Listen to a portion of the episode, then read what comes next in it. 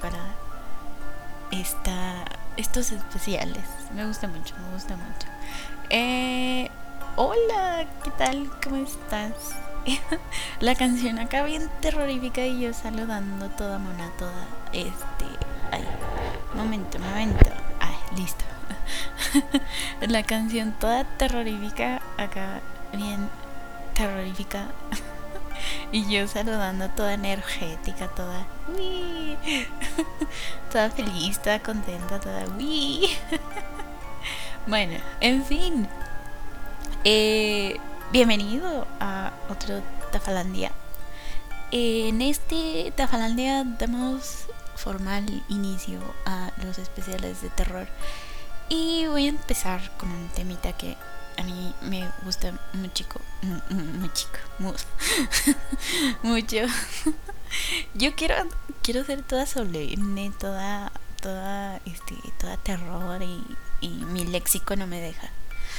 Ah, en fin, este tema me gusta bastante. Eh, así que vamos a empezar eh, ya porque es mucha información la que tenemos que procesar y ya se me acabó la música. ya se me acabó la música. Eh, listo. Este. Se me olvida luego a veces ponerle el loop. En fin. El, este tema es bastante emocionante para mí. Vamos a hablar. Lo dije en el Tafalandia de la semana pasada. Entonces vamos a hablar de terror gótico. Uh, el padre del terror según este los expertos, expertos, expertosos.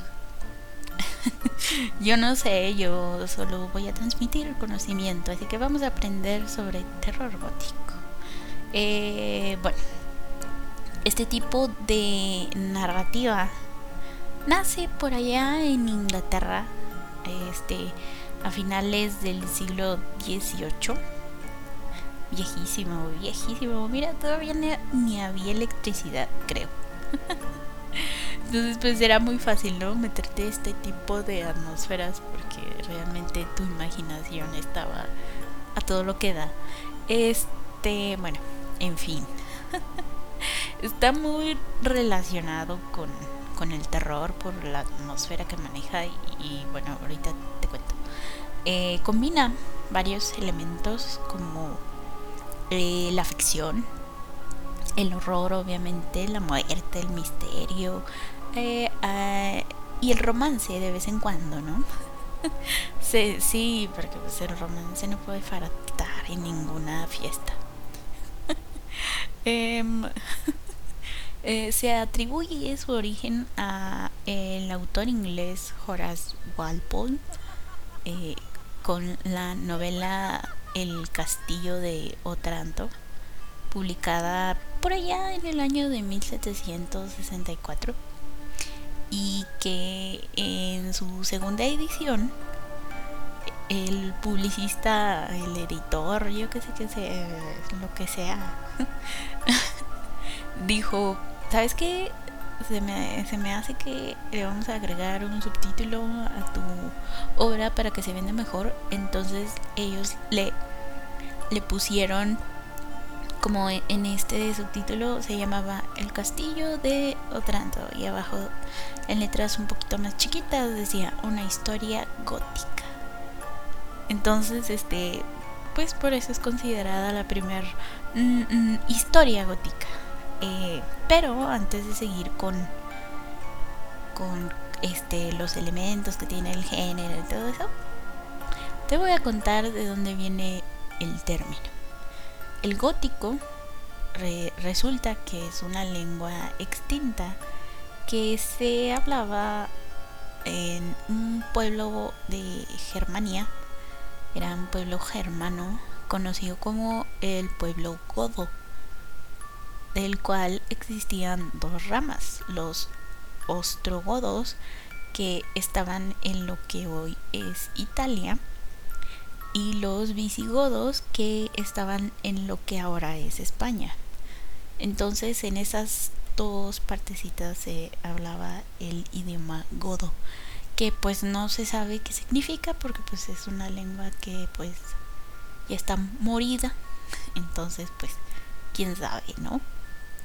Entonces este idioma fue dejando de, de usarse a mediados del siglo VI y pues a partir de ese momento poco a poco fue desapareciendo, ¿no? La última vez que se tiene registro que se usó el idioma fue allá en España. Este a finales me parece del siglo VII y luego pues ya desapareció ya quién sabe, quién sabe qué significa gótico, pero aquí está, lo seguimos usando. Bueno, entonces este eh, ahora con el paso del tiempo el término gótico eh, lo tomaron como que significaba alemán, pero no alemán de, de alguien que vive en, en Alemania o que habla alemán. No, el término es en referencia a la arquitectura gótica de la época medieval que estaba allá en Alemania. sí, sí, sí. Porque pues la mayoría de las historias se desarrollaban en, en esta época medieval, ¿no? Porque era como que perfecta para ponernos en, en contexto todo, todo, todo oscuro, todo darks, todo todo tétrico. Ajá. Eh, bueno, entonces los ingleses lo llamaban así, pero eh, para los alemanes, y aquí me voy a equivocar terriblemente porque no hablo alemán.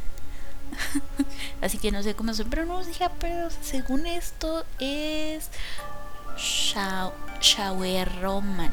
Schauerroman. Sí, entonces para ellos el gótico es así. y los franceses lo conocían como roman noir. Eh, porque pues oscuro, ¿no? Eh, y pues bueno, entonces para, eh, en fin, el término gótico era más que nada en referencia hacia la arquitectura. Entonces ya cuando surge la, la novela de de, de ah, se me fue el nombre del señor Walpole. es, es, entonces que, que comienza a cambiar el término gótico y ya se refiere a todo esto que engloba este tipo de, de historias. Bueno, ahora, el género se caracteriza porque mayormente las historias se desarrollan en en castillos o monasterios medievales o mansiones tétricas enormes este con cementerios este ya sabes no tumbas eh, todo acá todo todo terrorífico bosques acá secos este y cuenta con narrativa epistolar ¿Qué, qué, qué significa eso? Querrás me, me, me preguntarás, entonces yo te contesto. O sea, epistolar se refiere a que tiene muchas cartas. Tiene cartas, artículos de periódico, notas entre los personajes, diarios y bueno, todo este tipo de, de escritos personales. Y pues la narrativa vendría siendo en tercera persona, ¿no? Sí, o sea, como que alguien más nos está contando la historia, pero este, pues podríamos decir que la estamos leyendo de primera mano, como si estuviéramos leyendo un, un artículo de periódico, de revista, algo así. Ajá, haz de cuenta eso. pero que son estos escritos hechos por los personajes de la novela, ¿ok? Bien. Entonces, además de esto, también tiene elementos como pues los fantasmas, los monstruos, las tormentas, este, ya sabes, ¿no? Con truenos, rayos y centellas y mucho viento y mucha lluvia y, este, de repente que, que, cae un trueno y todo se ilumina y eh, todo eso. sí, muy, muy bonito todo, muy todo. Este, entonces, este, Eh, todo esto toma inspiración en las leyendas que circulaban en aquella época, por allá en las Europas, en aquel entonces. Entonces, pues por eso es común que en la mayoría de estas historias pues tengan estos fantasmas, monstruos, ya sea vampiros, hombres lobo, este, criaturas nocturnas que, que bueno están acechando a los protagonistas y por lo general todo se desenvuelve en un misterio que vas que nuestro protagonista nos va contando en, a, manera de estos diarios de que va descubriendo por las notas que va dejando y todo eso. Sí está bien padrioris. Bien padrioris todo esto de de eh, la narrativa que tiene. A mí por lo menos me, me gusta pero hay a quienes les parece aburrido estar leyendo el diario de otra persona dentro de un libro, pero a mí me encanta. Bueno, este, en fin, luego llega el romanticismo, que es este primer gran movimiento cultural y por lo tanto eh, tiene gran influencia en todo, no solamente en, en este en eh, en la literatura gótica, ¿no? Este, y no me refiero al romance de, oh, sí, yo te amo, tú me amas, estemos juntos. No. Mm, básicamente el movimiento del romanticismo es que hagas lo que quieras como quieras, porque en esa época, digamos que había reglas que tenía que seguir todo, ¿no? La pintura, la, la, este, la música, este, la arquitectura, todo tenía reglas, ¿no? Es como de si vas a poner una ventana aquí, no puedes poner una puerta acá porque bla bla bla, ¿no? El romanticismo, el, romanticismo llega a romper con esto, como de ¿por qué no voy a poner una puerta enseguida de una ventana, no? si yo quiero hacer eso, ¿por qué no lo puedo hacer? Y este, entonces este, ya empezaron todos a, a decir, ah, pues sí, cierto, ¿no? Si yo quiero que en mi novela haya una guerra entre vampiros y hombres lobo, este, porque según esto no se puede mezclar, son géneros diferentes, según eso, ¿no? porque no lo puedo poner? Entonces así empiezan a, a mezclar y a hacer sus propias historias con quién sabe Dios quién. Y pues ya. Todo esto este lo, lo, transforma, ¿no? El romanticismo y el romper con estas reglas y y sigas tus propias reglas y escribas como quieres escribir y bueno. Entonces, ya con la influencia de este romanticismo, el género pues obviamente sufre un cambio ahora se comienza a mezclar todo lo que mencioné anteriormente con toques mórbidos que, produce la, la obsesión del ser humano con la muerte, porque ya sabes, ¿no? Hashtag, hashtag, este, no inmortal. este, ¿qué? ¿Cómo? Siempre mortal, nunca inmortal. No sé por qué el ser humano está obsesionado con su muerte, con qué hay más allá de la muerte. Entonces, este, como que esas dudas de qué hay más allá eh, empiezan a, a invadir el, el género junto a maneras un tanto escabrosas de llevar a cabo las muertes, lo que sea que esté, como que se empieza a volver la violencia un poquito más gráfica. E, este y todo mezclado con toques de erotismo porque ya ves que los vampiros son muy te los describen como estas criaturas bastante como que pues sí no eróticas que se supone que es para atraer a su presa y bla bla bla, ¿no? En sí, según esto, hay gente que dice que también en cuanto a la a la violencia, la rabia esta que maneja eh, los hombres lobo también hay cierto erotismo. Este, como cuando te dicen, ay, te voy a comer, como con los lobos y lo llevan más allá, ellos sí te comen de verdad. Entonces, este, ya empieza a ser más acá más. Uy. ya, ya la gente lo empieza a notar, ¿no? En los escritos. Este. sí, sí. Entonces empiezan a, a mezclarse también.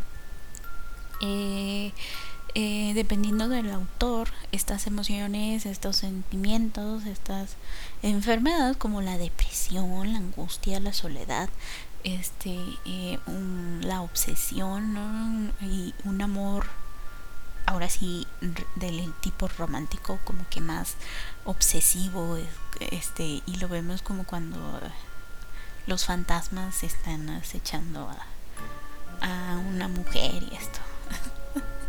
Todo esto no entonces como te decía al principio los expertos los los mismos autores que se dedican a este tipo de, de literatura, que es el terror, dicen que el, el gótico podría ser considerado el padre del terror moderno, ¿no?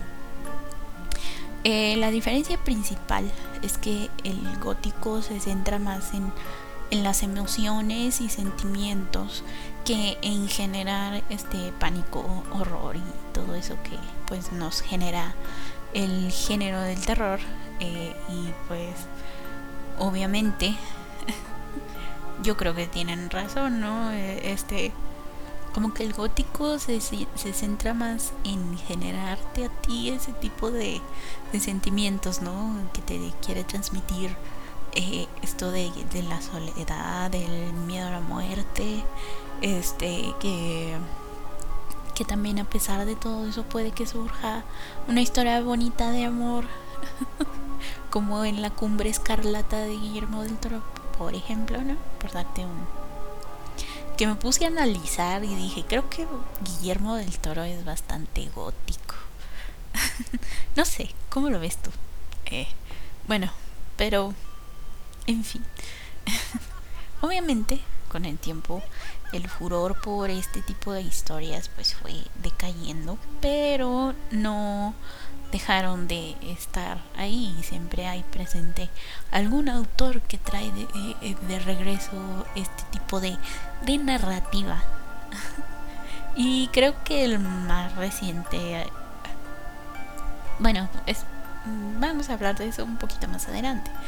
Este, porque ahora voy a mencionar novelas de este tipo de género que obviamente voy a empezar con el castillo de Otranto, que pues es la primera y obviamente tiene que estar aquí. sí, esta, esta está curiosa. Me dio risa su como que su argumento principal. no sé por qué, pero me dio risa. Más que, me dio risa. Bueno, entonces espero que a ti no te dé risa. Entonces, el castillo de Otranto cuenta la historia de Manfredo, que es el señor del el castillo y pues su familia, ¿no? Eh, Manfer, Manfredo tiene dos hijos, Matilda y Conrado, que pues Conrado es su predilecto porque pues es el hombre y hashtag machismo de la época, ¿no? Entonces el libro comienza el día en que eh, Conrado debe casarse con, con Isabela, que es hija del marqués de Vicenza.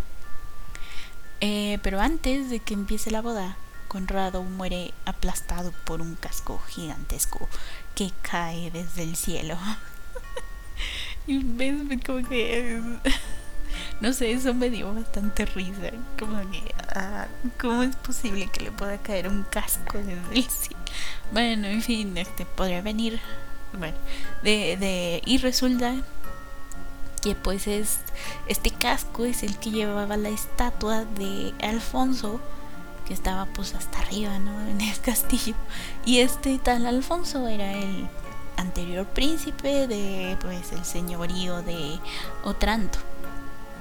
Entonces, este evento inexplicable podría haber pasado cualquier cosa, ¿no? Alguien que dijo, ah, me voy a vengar de este infeliz y le cinceló el cuello a la estatua, o yo qué sé, ¿no?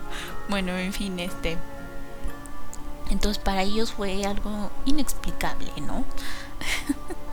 Resulta que este.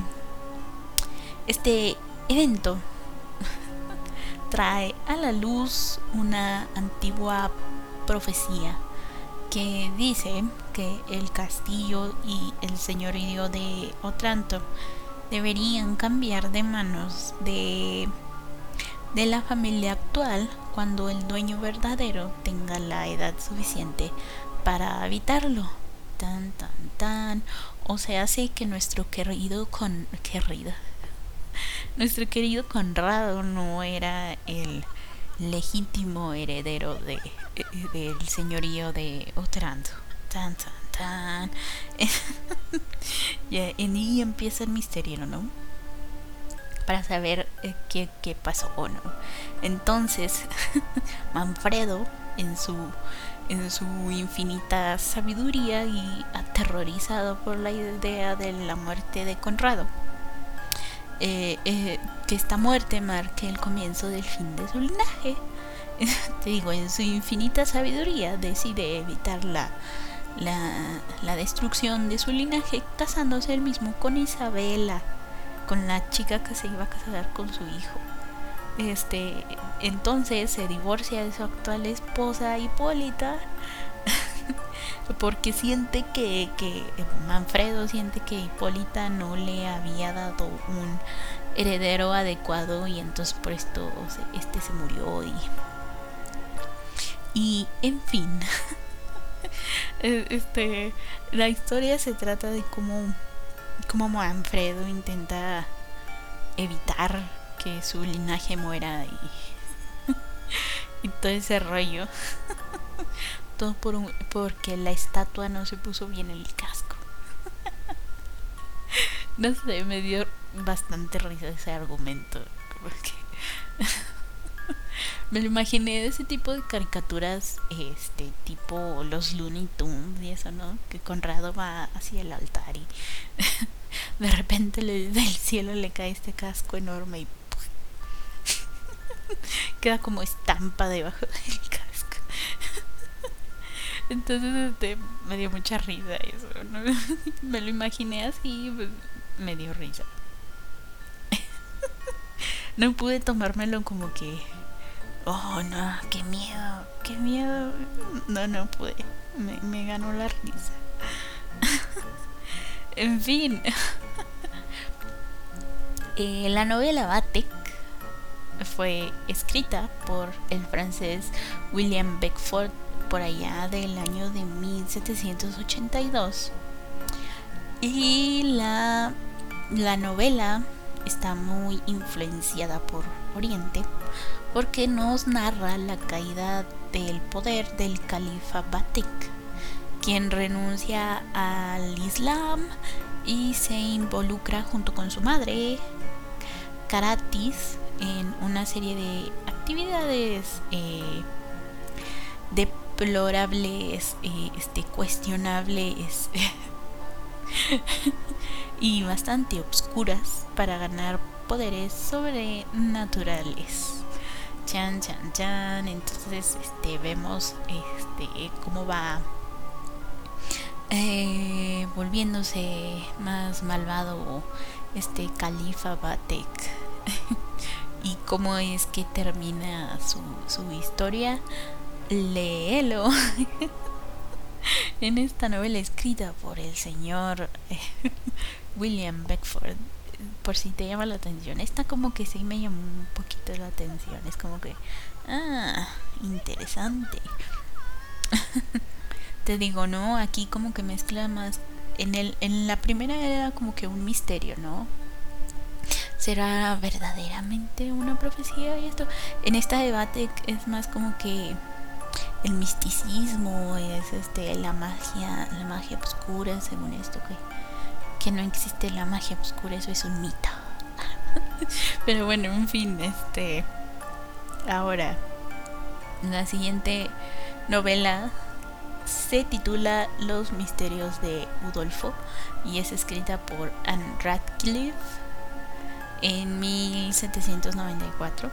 Esta obra reúne el romance, sí, este, sí, romance de si yo te amo, tú me amas, vamos a estar juntos, ese tipo de romance, con, elementos de terror eh, físico y psicológico. Físico me refiero a que pasan cosas que dañan a la persona que involucran a, a estos entes paranormales.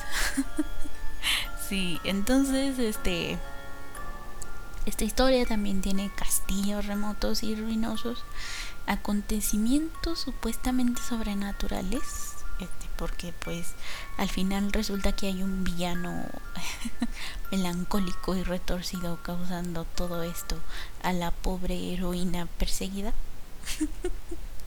sí, todo acaba bien dramático. Esta obra es más dramática que, que nada. Este, entonces, eh, lo, interesante de esto es que la señora Radcliffe le añade extensas descripciones de paisaje eh, a, los eh, este ay cómo se llama esto los los montes Pirineos y los Apeninos por allá de las Europas del Este ajá y entonces eso era este, eso era bastante atractivo. no, porque como no, antes viajar era demasiado, tenías que, que estar mucho tiempo de viaje para llegar a tu lugar, ¿no? antes, imagínate, tú ibas, por ejemplo, a otra ciudad de tu mismo país y te tardabas semanas o meses Entonces, pues viajar era difícil y con este tipo de, de, narrativas que te describían todo a detalle, pues como que te imaginabas, ¿no? Ya.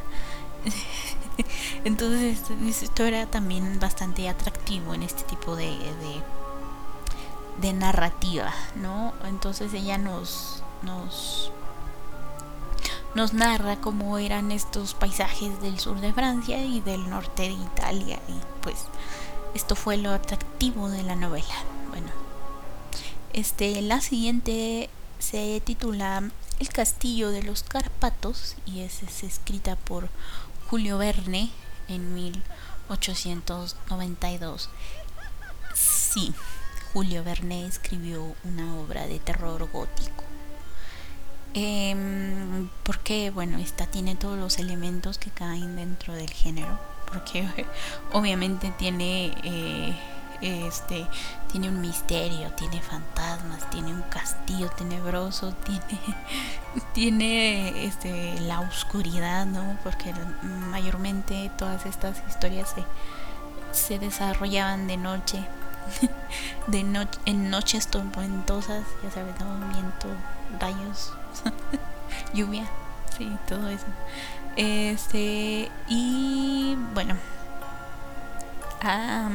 esta fue una sorpresa porque, como sabemos, el señor Verne mayormente era considerado autor de ciencia ficción.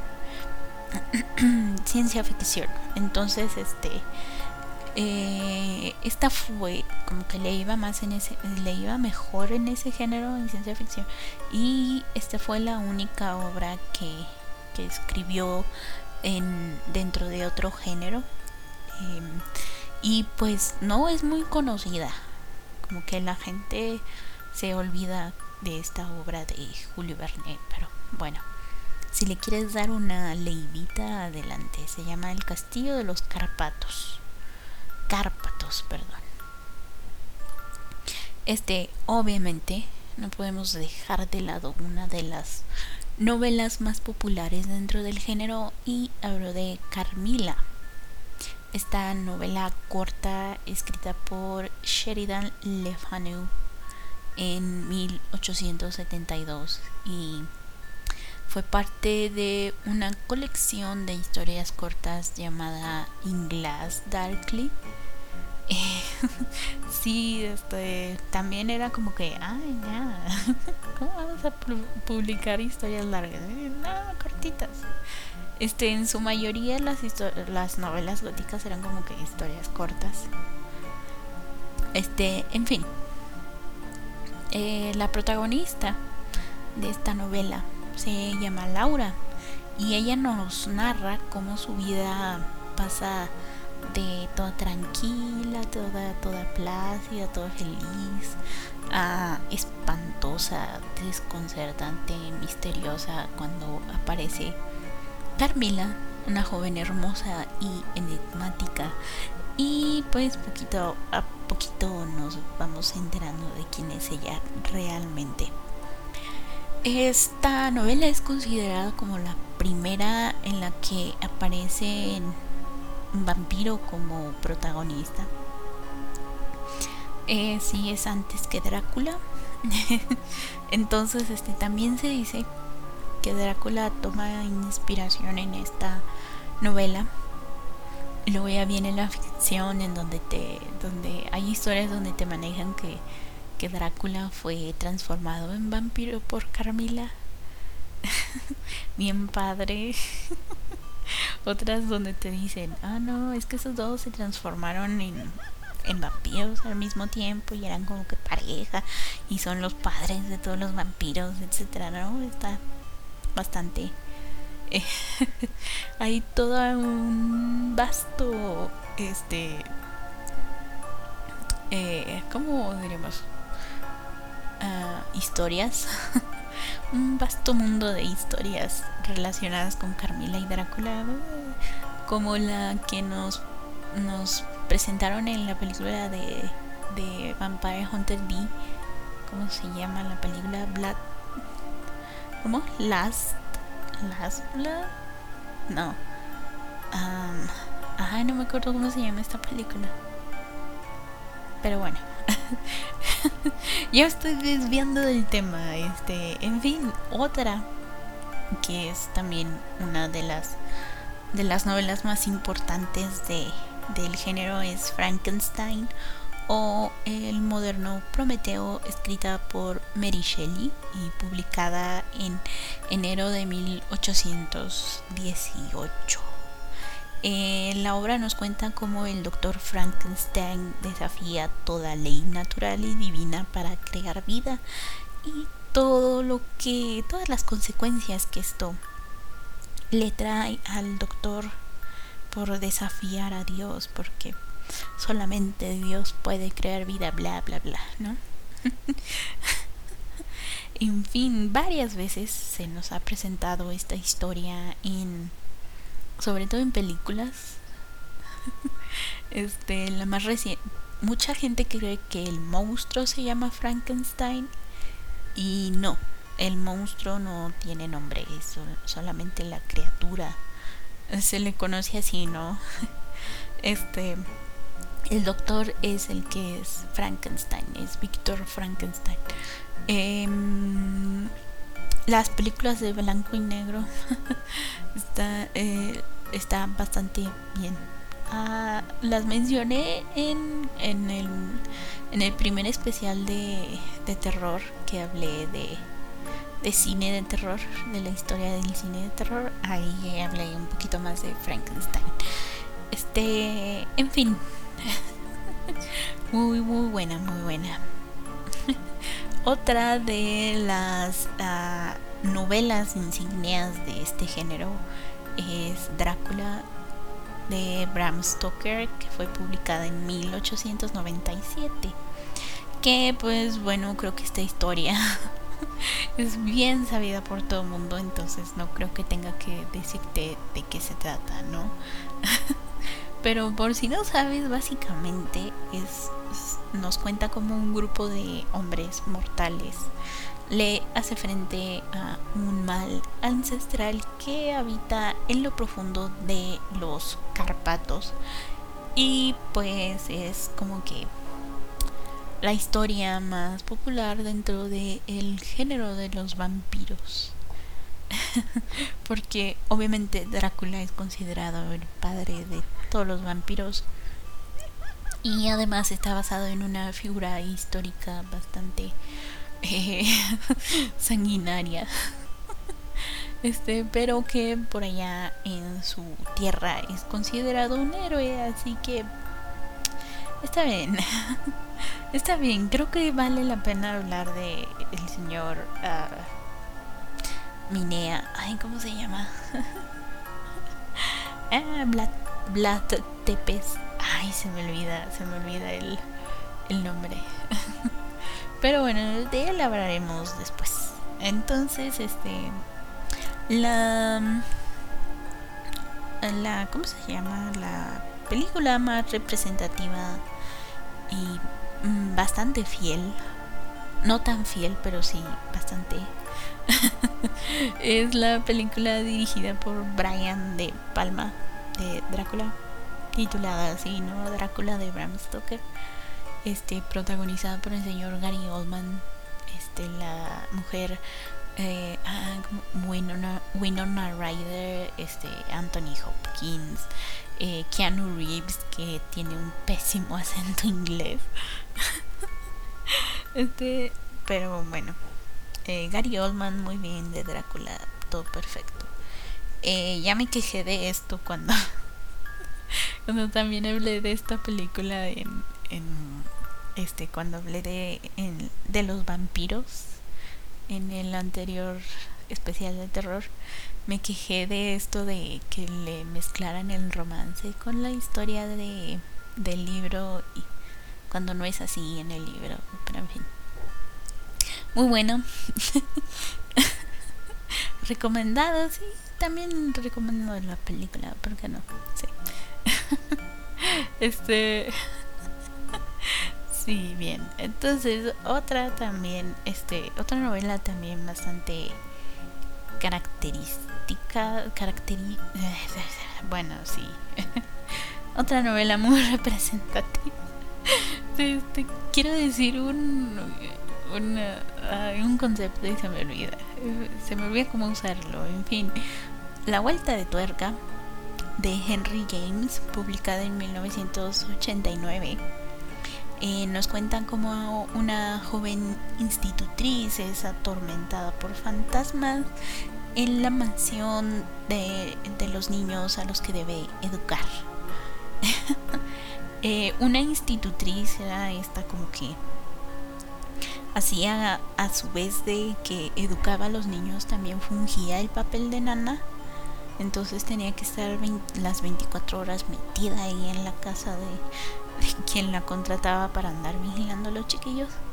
Entonces, debido a esto, se va enterando de, de cosas macabras que le pasaron a la anterior institutriz y a uno de los criados de la casa y etcétera. Hace poco, hace poco esta, esta obra fue llevada al cine, que por cierto la crítica la destrozó, no le fue tan bien, porque como eh, este intentaron llevar la historia a, tiempos modernos y pues como que no le salió muy bien. Eh, no he visto la película, la verdad, es como que eh, creo que vi tantas críticas negativas que me impidió verla, pero no sé, tal vez en algún momento la vea. ya que estamos en épocas de de ver este tipo de películas, ¿por qué no? Eh, eh, démosle una oportunidad.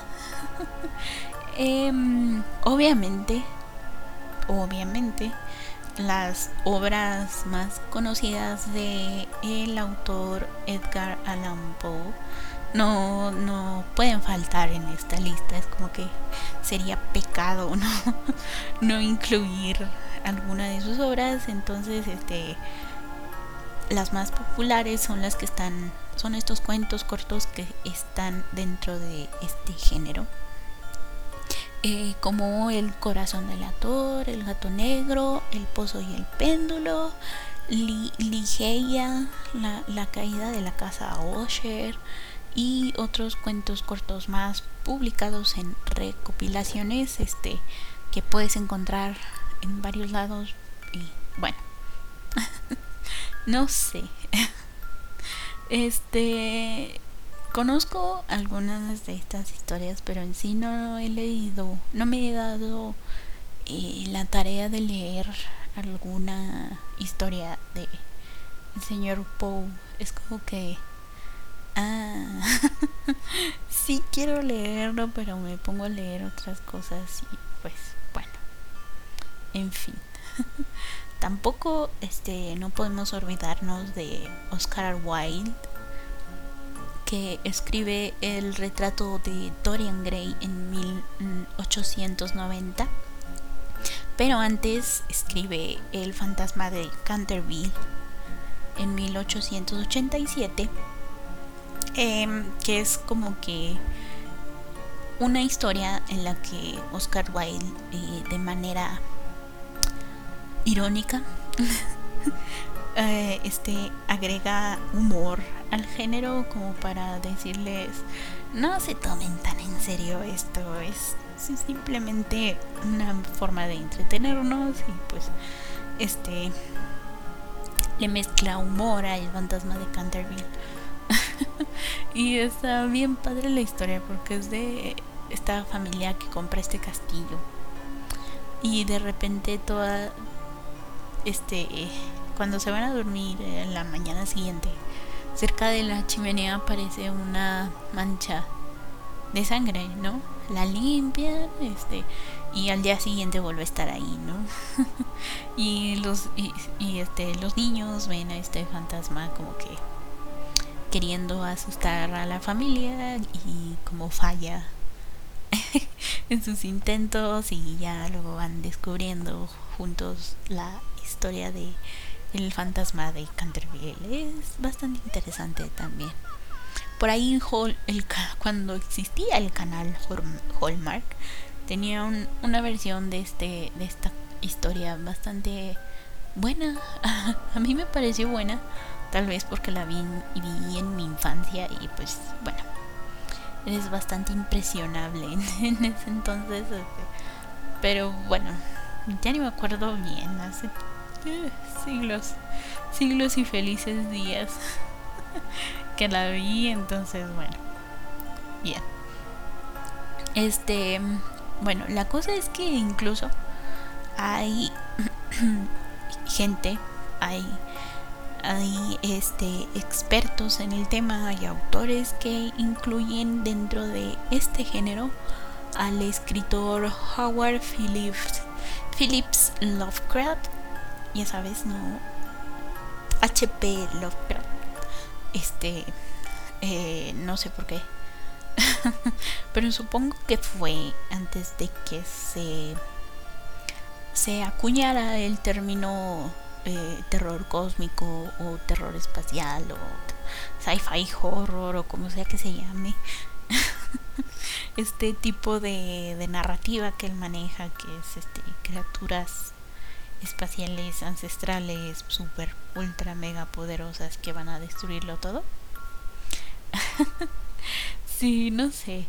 Eh, este, entonces, este, supongo que como fue antes de que todo, de que este género en sí fuese considerado un género, em, lo incluyen en, en, en esto, pero bueno, como sea. como sea, este, me parece que vale la pena decirlo, mencionarlo. en fin. Pasamos a el extraño caso de Dr. Jekyll y el señor Hyde. Esta novela corta escrita por Robert Louis Stevenson en 1886 y este nos cuenta la historia de cómo este doctor crea una fórmula que lo transforma en un despiadado monstruo al que él llama el señor Hyde Em, bastante también popular. Hay unas cuantas adaptaciones fílmicas sobre él. hace poquito, hace poquito en en ¿cómo se llama? Ah, en un canal, en un canal de televisión estuvieron pasando la Liga Extraordinaria. Esta esta historia, esta eh, escrita por Alan Moore, que reúne a varios eh, de estos entes que acabo de mencionar, este, para hacerlos como una, una especie de antihéroes. Este, sí, bien rara la historia. Este, entonces estaba viendo esta película y ahí sale el, el Dr. Jekyll y el señor Hyde y sale Dorian Gray y este, ¿cómo se llama? Nemo, el capitán Nemo. Mina Harker, que por ahí Alan Moore dijo que él quería incluir a esta a esta chica que sale con ah, ¿cómo se llama? Ah, Sherlock Holmes. Ah, esta, esta mujer que es el interés romántico de Sherlock, de Sherlock Holmes, que también es bastante inteligente. Que no me acuerdo cómo se llama ella, porque ya sabes, no soy muy, muy mala con los nombres, entonces. este, él dijo que él quería incluirla a ella, pero como que no era tan popular en aquel entonces este el personaje. Entonces, este como que dijo, bueno, voy a añadir a un personaje que fuese em, más conocido y pues por eso puso a Mina Harker dentro de, de la historia.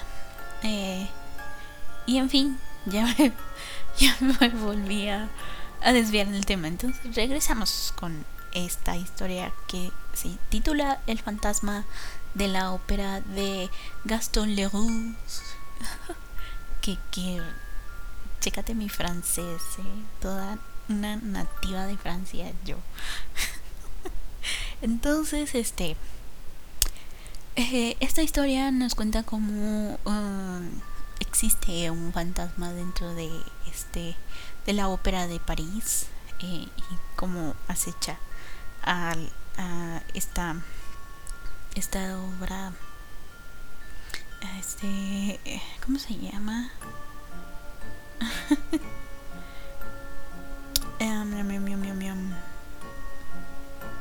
mm. no me acuerdo cómo se llama la la la primadona que este le dice no vayas a cantar deja que Christine cante no no me acuerdo no me acuerdo cómo se llama, que ella era toda una diva y que no quería que cantara Christine, que, que, que Christine cantaba mejor que ella. Bueno, total, esta obra sí mezcla fantasmas con romance, con misterio y toda esa cosa. Muy, muy, muy. Creo que sí es muy representativa de. Mayormente se presenta esta obra en teatro porque es musical pero es una novela eh, que se empezó a publicar en 1909 en, en estos Penny Dreadfuls, que eran este, estas revistas que reunían historias cortas, mayormente de terror. o sea, sí, sí, estas historias de, de, de este tema gótico.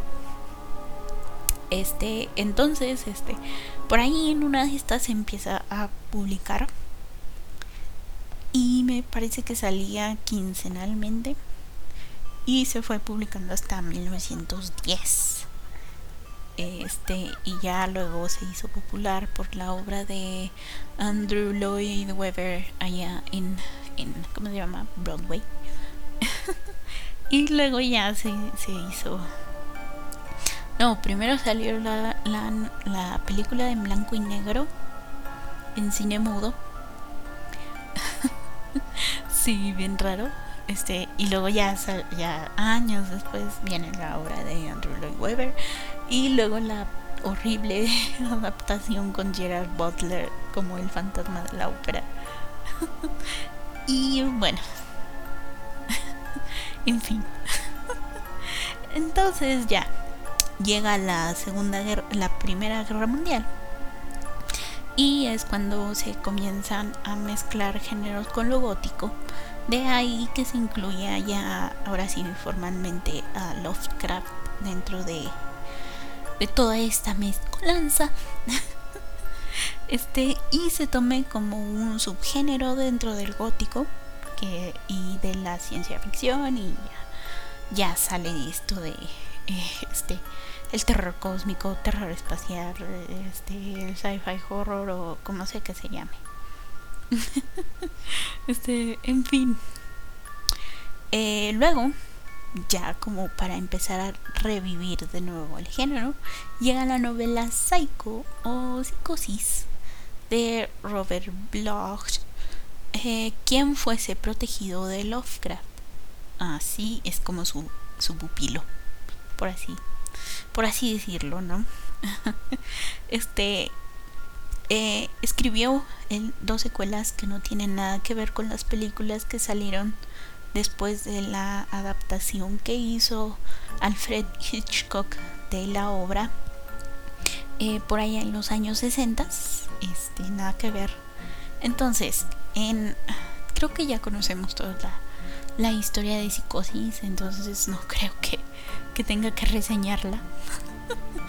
Pero sí te voy a contar un poquito de lo que va a la segunda obra que es cuando este Norman Bates escapa de el de este uh, ¿cómo se llama? manicomio.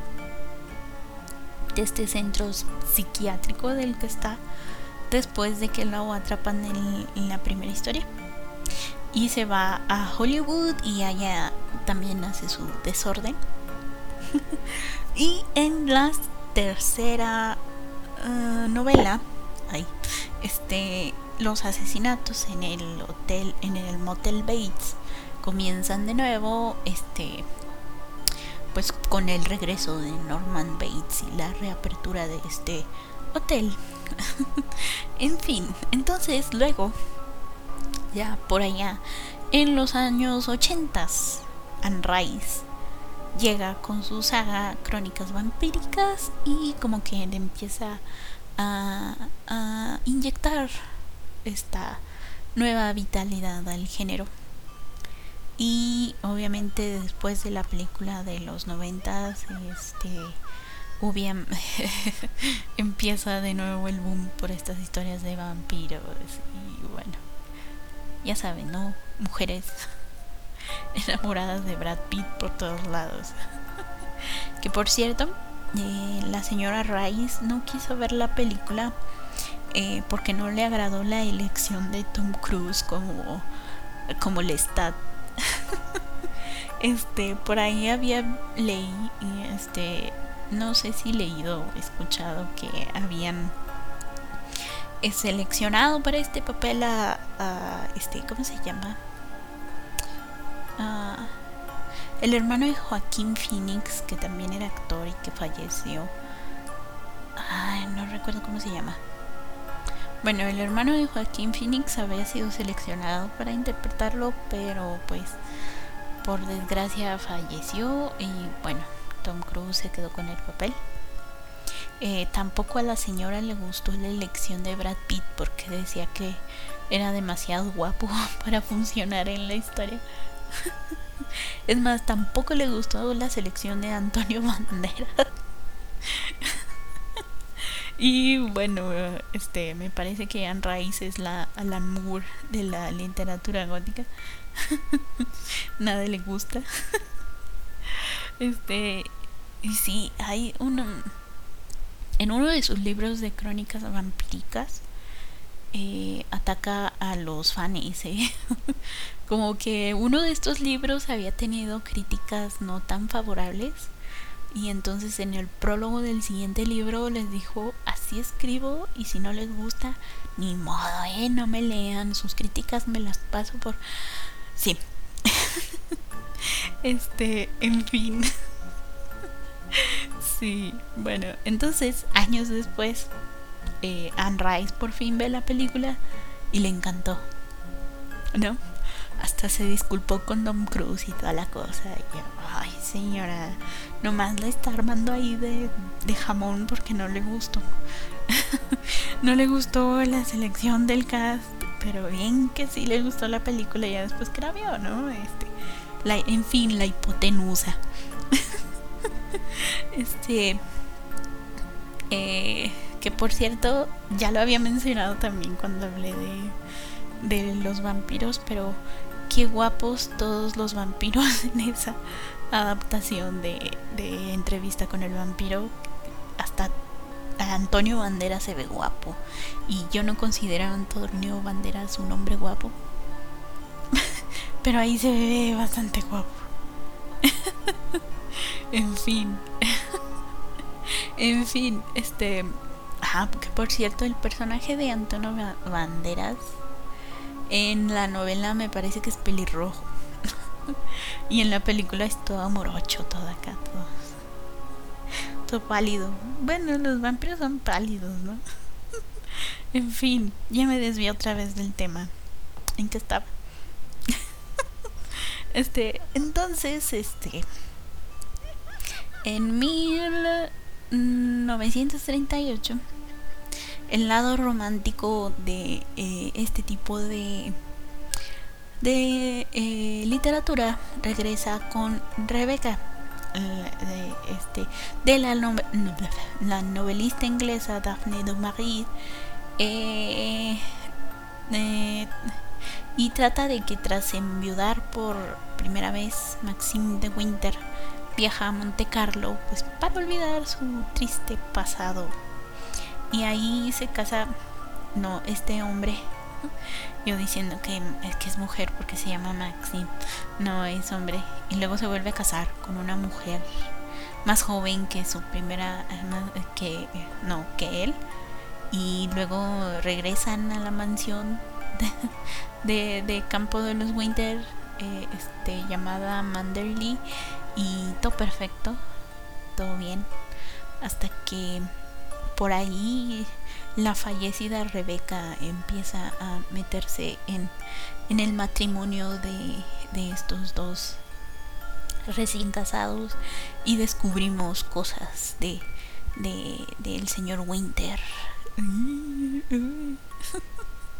y bueno, entonces eh, el, romanticismo de, el lado gótico, sí, de este tipo de, de parejas de yo te amo, tú me amas, vamos a estar juntos, ajá, comienza a, popularizarse y este a partir de 1950 eh, con autoras como Phillips A. Whitney, Joan Aiken, Dorothy Eden, Victoria Hall, Barbara Mitchell. Este, por ahí sí he leído un libro de, Batman, de Barbara Mitchell, pero ahorita no lo tengo muy fresco porque hace tiempo que lo leí. en fin, Mary Stewart y, y, ay, este apellido me cuesta trabajo. Tattersall, Tattersall, bueno, ella. Entonces, este lo característico de, este tipo de novelas es que en las portadas mostraban a mujeres aterrorizadas, huyendo, con un atuendo casi transparente frente a un castillo sombrío, un trueno por ahí, un árbol seco por acá, una tumba más o menos que se asomaba por ahí. este, y a menudo este castillo, esta mansión toda oscura tenía una tenía unas una sola ventana iluminada. Este y ya sabías que era como que ah sí estilo este tipo de historias estilo la cumbre escarlata que te, mezclan ahí este mm, no sé si ya has visto la cumbre escarlata pero si no bueno en fin. Este más o menos ese tipo de historias así y bueno entonces muchas de, de estas historias fueron publicadas en en esta editorial llamada Paperback Library Gothic y este pues obviamente eran más para una audiencia femenina aunque sí había autores masculinos autores hombres machos que escribían este tipo de de romances góticos, pero lo, lo hacían con seudónimos femeninos, porque pues ¿No? Este, por ejemplo, el autor Frank Bel Belknap Long publicó con el nombre de su esposa, que era Lidia Belknap, Belknap, ah, Belknap Long. por ejemplo, ¿no? Para darte un, una ilustrada, ¿no? Entonces, este, hasta el 2010 eh, hubo una editorial llamada Love Spell que se dedicaba a publicar este tipo de historias. Pero pues bueno, actualmente pocas novelas con esta temática salen al mercado. Bueno, ahora el terror moderno se da a partir de que Edgar Allan Poe en 1809 empieza a escribir sus cuentos cortos y continúa con Joseph Sheridan Le Fond en 1814, quien introduce el elemento psicológico al gótico dándonos el género de terror psicológico, ¿no? Ya era más como que te voy a atormentar de miles de maneras, te voy, a, destruir la mente, voy a hacer que explote todo. y, bueno, en fin. Eh, si bien tiene elementos de el gótico como las noches tormentosas, las casas encantadas, entes sobrenaturales o personajes macabrosos, ya no puede considerársele gótico porque eh, digamos que perdió eh, la, el estilo narrativo que tenía. Pasó de ser este ay se me olvidó epistolar ya sabes no cartas este, artículos de, de periódico este notas y todo eso como que perdió eso. Y ahora se narra ya sea en tercera persona que un, espectador nos le esté contando. O que sea en primera persona, que eh, quien está viviendo la historia es quien nos la está contando. Y este, sí, eh, y se pierde pues el romance, pero no hablo de el tipo de yo te amo, tú me amas, estemos juntos, no. Hablo de la atmósfera, sí, sabes, ¿no? O sea, si bien sí tiene castillos encantados, este mansiones embrujadas y todo esto como que se perdió eh, la atmósfera que te narran, ¿no? Este se ya no te narran los paisajes como en en estas novelas que comenzaron a publicarse, ¿no? Ya es más como que Sí, la casa es grande, tiene pasillos oscuros. Uy, no, salió un fantasma. No.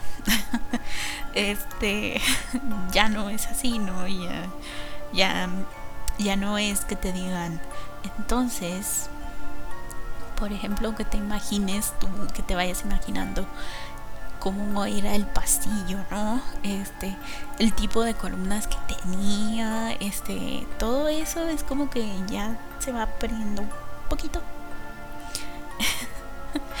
Pero, este, de vez en cuando nos llegan obras bastante, bastante buenas como Mexican Gothic de la escritora Silvia Moreno García, que se publicó hace poco, me parece que en marzo de este año. Eh, pero tampoco podemos dejar de lado a los escritores que están surgiendo en, el género del terror, como Stephen King, Rosemary Campbell o Clyde Barker, que si bien ya no es gótico como tal, tienen obras bastante interesantes a las cuales hay que echarles un ojito. bueno, dos para que te concentres. y pues bueno, ese fue el temita de la semana. Espero que te haya gustado. Eh, vamos a seguir con, con los especiales de terror, pero eh, la próxima semana no voy a poder hacer en vivo. Entonces, este nos escuchamos hasta el día 24. Sí, sí. Este, sí, no voy a poder hacer en vivo la próxima semana, entonces, bueno. Igual el, eh, el diferido sí va a salir el, el viernes a las 6 de la tarde, pero este, esa semana no va a haber en vivo. Eh, bueno, en fin, eso fue todo por esta semanita. Espero que te haya gustado el temita. Muchísimas gracias por haberme escuchado, estar aquí escuchando cómo esta loca se desvía del tema. este, yo quiero sonar toda solemne y toda, toda en, este, de acuerdo con el tema, pero no puedo. no puedo. En fin, algún día me saldrá. Eh, bueno, nada, te recuerdo que si tienes alguna sugerencia de temita, sí, estoy eh, recopilando cuentos cortos de, de terror porque quiero contarte algunos en estos especiales de, de día de, de, de día de, de muertos, de Halloween, todo esto. Quiero contar unos cuantos Entonces, si tienes alguno, si quieres que lea alguno en específico, me escribes en, en Twitter, arroba tafa de bajo brujita, por Facebook, en Tafalandia. Este, sí, ahí voy a andar recibiendo eh, sugerencias y todo esto. Este, y pues nada. Eso fue todo por estos anuncios parroquiales. Nos escuchamos eh, la próxima vez. Porque esta semana no va a ser. Bueno, la próxima vez. Eh, y pues nada. Que tengas dulces pesadillas. Yo fui, soy y seré Tafa, la bruja de la mala suerte. Chaito.